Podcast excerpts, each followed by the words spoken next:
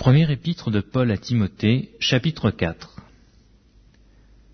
Mais l'Esprit dit expressément que dans les derniers temps, quelques-uns abandonneront la foi pour s'attacher à des esprits séducteurs et à des doctrines de démons, par l'hypocrisie de faux docteurs portant la marque de la flétrissure dans leur propre conscience, prescrivant de ne pas se marier et de s'abstenir d'aliments que Dieu a créés, pour qu'il soit pris avec action de grâce par ceux qui sont fidèles et qui ont connu la vérité. Car tout ce que Dieu a créé est bon, et rien ne doit être rejeté, pourvu qu'on le prenne avec action de grâce, parce que tout est sanctifié par la parole de Dieu et par la prière.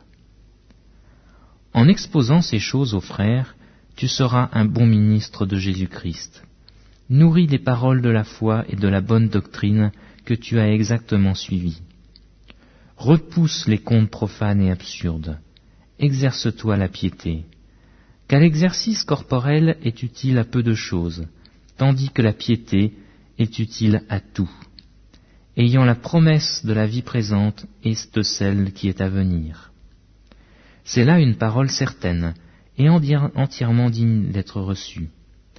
Nous travaillons en effet et nous combattons parce que nous mettons notre espérance dans le Dieu vivant, qui est le Sauveur de tous les hommes, principalement des croyants. Déclare ces choses et enseigne-les.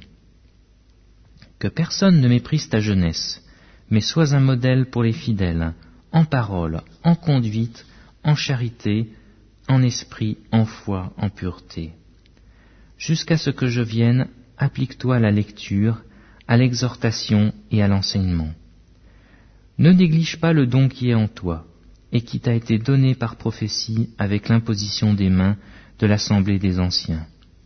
Occupe-toi de ces choses, donne-toi tout entier à elles, afin que tes progrès soient évidents pour tous. Veille sur toi-même et sur ton enseignement, persévère dans ces choses, car en agissant ainsi, tu te sauveras toi-même et tu sauveras ceux qui t'écoutent.